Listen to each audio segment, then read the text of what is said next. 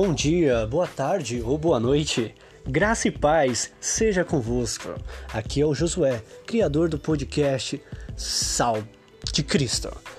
E hoje nós vamos falar mais um episódio sobre Ele fez isso por nós. O que Jesus Cristo fez por nós? E uma conversa que ele teve com um príncipe dos judeus, um grande doutor da lei chamado Nicodemos. O nosso tema de hoje vai se encontrar no livro de João, capítulo 3, a partir dos versículos 1. Nos acompanhe. Nicodemos visita Jesus. Havia entre os fariseus um homem chamado Nicodemos, um dos principais dos judeus.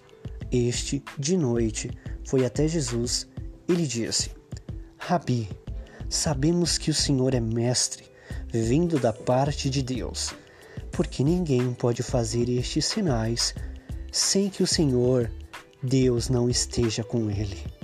Jesus respondeu: Em verdade, em verdade lhe digo que, se alguém não nascer de novo, não pode ver o reino de Deus.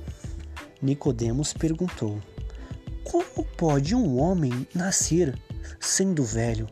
Será que pode voltar ao ventre materno e nascer uma segunda vez?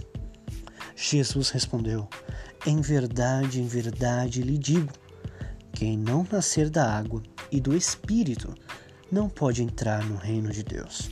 O que é nascido da carne é carne, e o que é nascido do Espírito é Espírito. Não fique admirado por eu dizer: vocês precisam nascer de novo. O vento sopra onde quer. Você ouve o barulho que ele faz, mas não sabe de onde ele vem, nem para onde vai. Assim é todo o que é nascido do Espírito. Então Nicodemos perguntou: Como pode ser isso? Jesus respondeu: Você é mestre em Israel e não compreende essas coisas? Em verdade, em verdade lhe digo que nós falamos do que sabemos e damos testemunho do que vimos. Mas vocês não aceitam o nosso testemunho. Se vocês não acreditam quando falo sobre as coisas da terra, como vocês vão acreditar se eu lhes falar sobre as celestiais? Ora, ninguém subiu ao céu a não ser aquele que de lá desceu, o Filho do Homem. Assim como Moisés levantou a serpente no deserto, assim também é necessário que o Filho do Homem seja levantado, para que todo o que nele crê tenha a vida eterna. Porque Deus amou o mundo de tal maneira que deu o seu Filho unigênito, para que todo o que nele crê não pereça, mas tenha a vida eterna. Porque Deus enviou o seu Filho ao mundo, não para que condenasse o mundo, mas para que o mundo fosse salvo por ele. Quem crê nele não é condenado, mas o que não crê já está condenado, porque não crê no nome do único Filho de Deus. A condenação é esta: a luz veio ao mundo, mas os homens amaram mais as trevas do que a luz, porque as suas obras eram más. Pois todo aquele que pratica o mal detesta a luz e não se aproxima da luz, para que as suas obras não sejam reprovadas. Quem pratica a verdade se aproxima da luz, para que as suas obras sejam manifestas, porque são feitas em Deus. Aleluias! Agora teremos um rápido comercial. Até mais!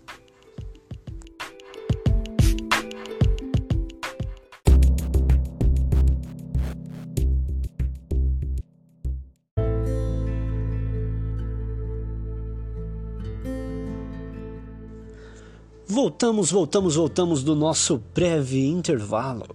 E aqui no nosso programa do podcast Sal de Cristo, nós temos pitadas da palavra de Deus para dar gosto para essa vida.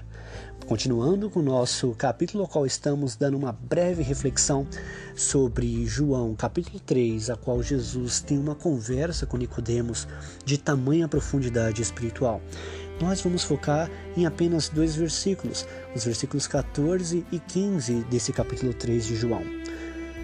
Foi na noite da entrevista com Nicodemos, uns três anos antes do Calvário, que Jesus disse pela primeira vez a alguém sobre a maneira da sua morte.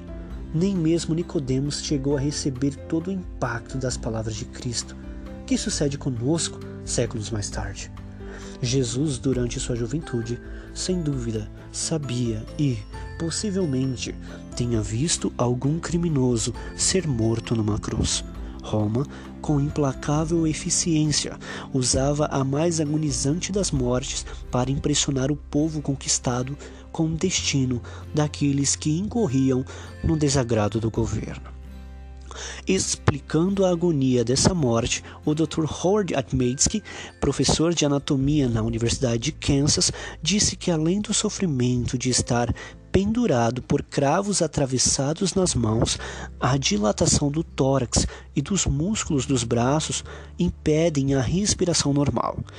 A respiração enfraquecida origina uma falha no suprimento de oxigênio aos músculos, resultando em severos espasmos musculares comparáveis a câimbras.